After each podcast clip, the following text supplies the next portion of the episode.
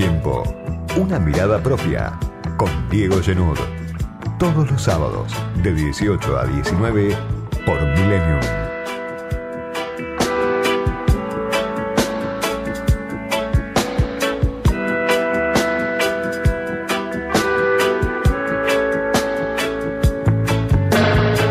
En medio de la vorágine, en medio de la pandemia, en medio de la crisis, en medio de la polarización, se hace difícil tratar de descifrar qué es lo que está pasando a nivel político sobre todo, porque a nivel económico parece bastante claro, a nivel social parece bastante claro que pese a las restricciones que tomó el gobierno nacional, la curva empieza a ceder, pero no al nivel que hace falta que se reduzca. Si uno mira los últimos 40, 45 días, va a advertir que Argentina tiene alrededor de 20, 25 mil casos por día y los muertos que cada día estamos contando rondan los 300, los 400, a veces los 500 y más también. Son cifras altísimas comparadas con lo que venía pasando hace dos meses y comparadas sobre todo con aquel 2020 en el que se decidió una cuarentena estricta, un encierro absoluto. Claro, hoy no hay margen para el gobierno nacional. No hay posibilidad de compensar con mayores paliativos a los sectores que quedarían sin un ingreso fundamental, que salen cada día a pelear por la subsistencia, a fabricarse el propio empleo. Por eso el gobierno apuesta a que estas restricciones moderadas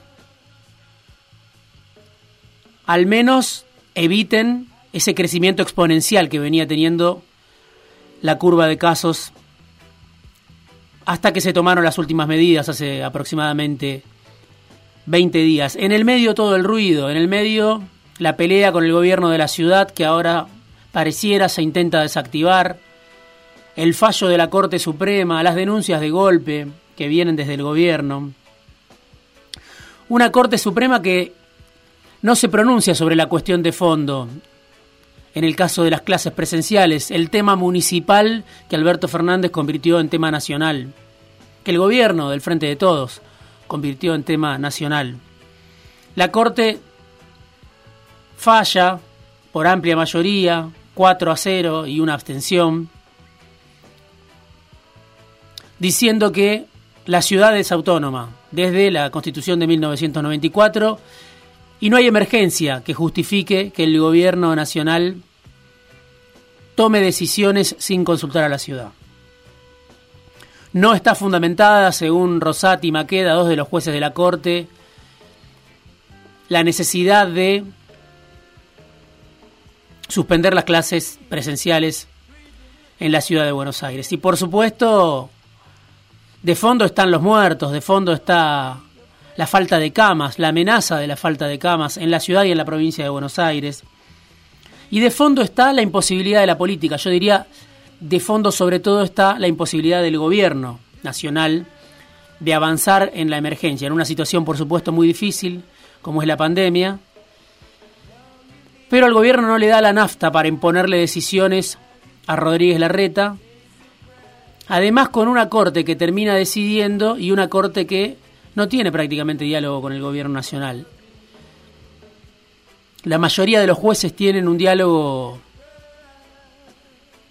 muy escaso con el gobierno nacional. Entonces, cuando Alberto Fernández decide algo sin consultar a la reta, sabe que va a enfrentar la decisión en contrario de la reta, la resistencia de la reta, y sabe también que va a parar la definición a una corte con la cual el gobierno en general no se lleva bien. Cristina Fernández Kirchner se lleva peor.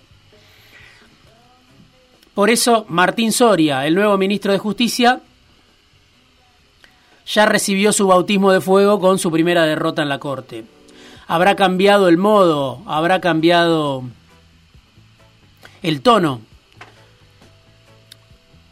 pero la derrota lo iguala con Marcela Lozardo, la agobiada Marcela Lozardo que se fue, vino Soria a gritar un poco más, pero no a modificar lo que para mí es central, la impotencia del gobierno cuando cae en la corte. Y Horacio Rosati lo decía, aparece en una entrevista que, que me da Rosati en el libro El peronismo de Cristina, dice, bueno, el, el juez es un mal político, cuando llega a la corte un conflicto es porque falló la política. Bueno, es lo que acaba de pasar. Falló la política y la Corte define, no de acuerdo a las necesidades de una sociedad hastiada, no de acuerdo a mi criterio a la dificultad que impone la pandemia, donde estamos contando muertos de asientos cada día, sino de acuerdo a la Constitución,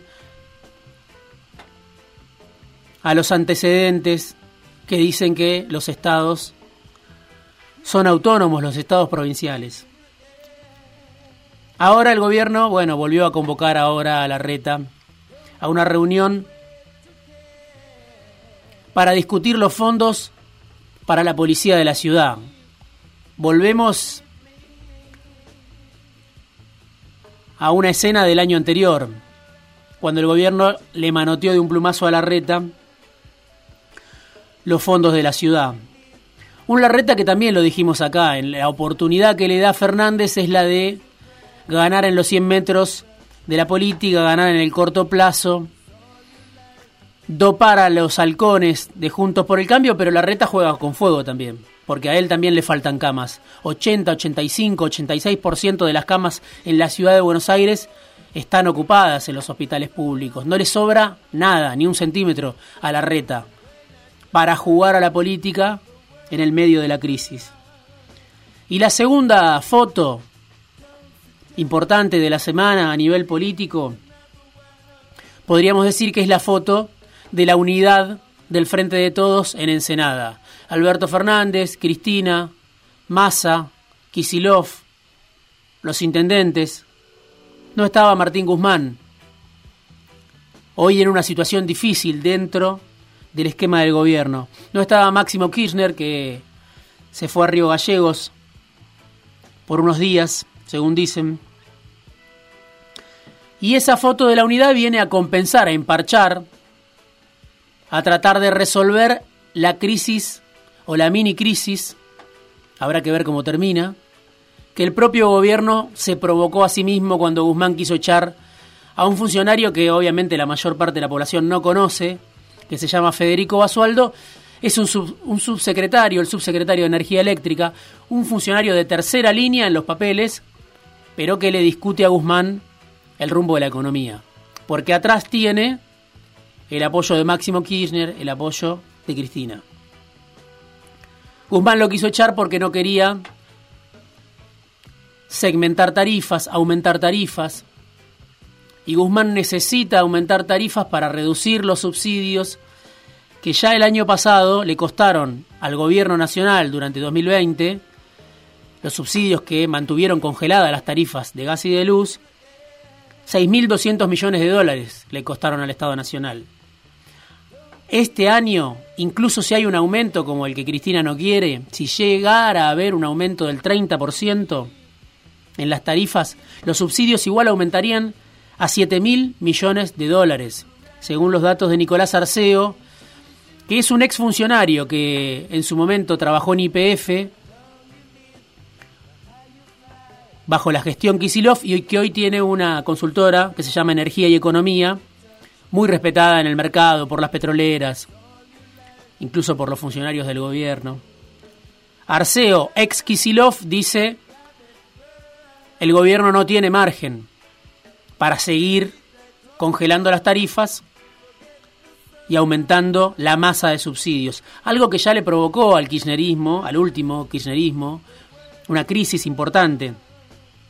En el año 2014 terminó en una, una devaluación, Ahí está la discusión. Guzmán quiere aumentar tarifas,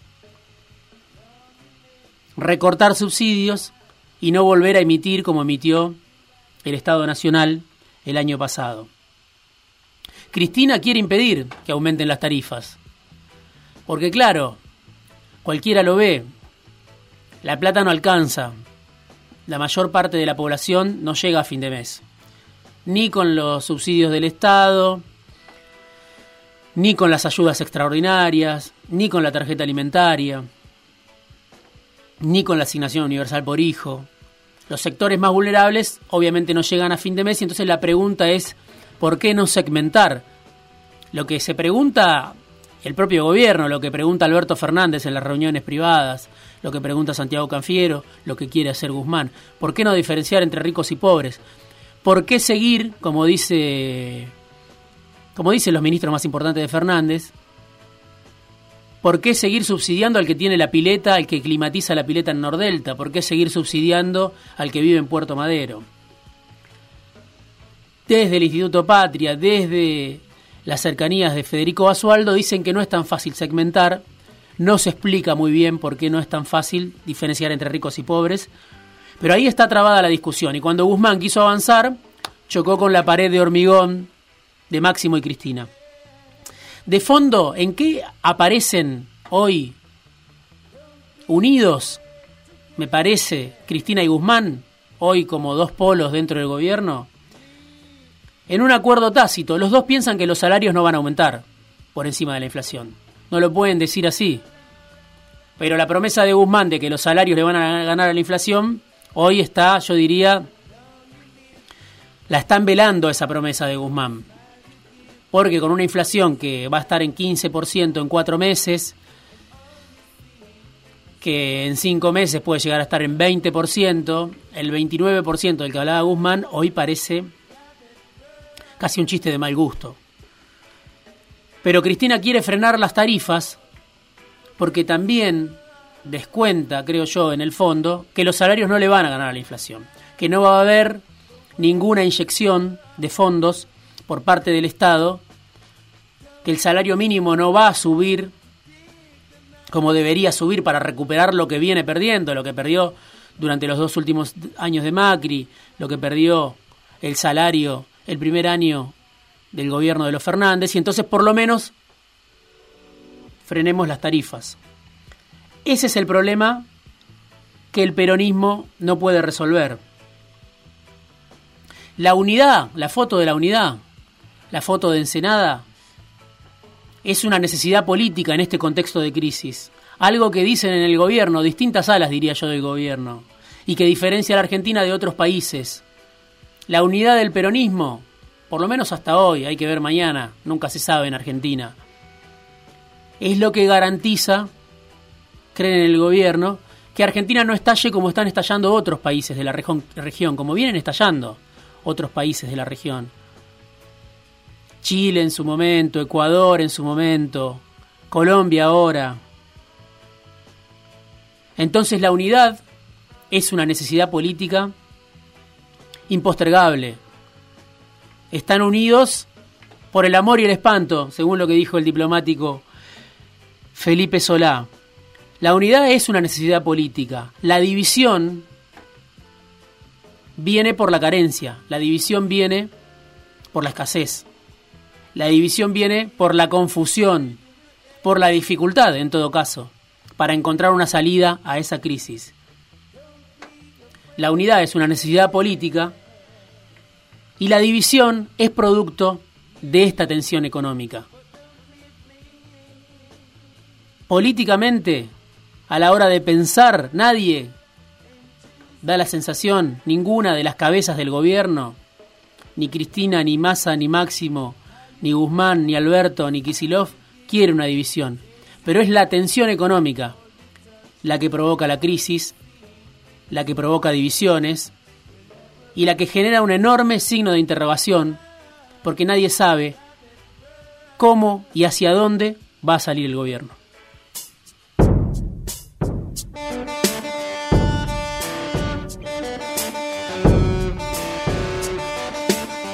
Editorial, análisis, conversaciones, entrevistas, fuera de tiempo, con Diego Genud.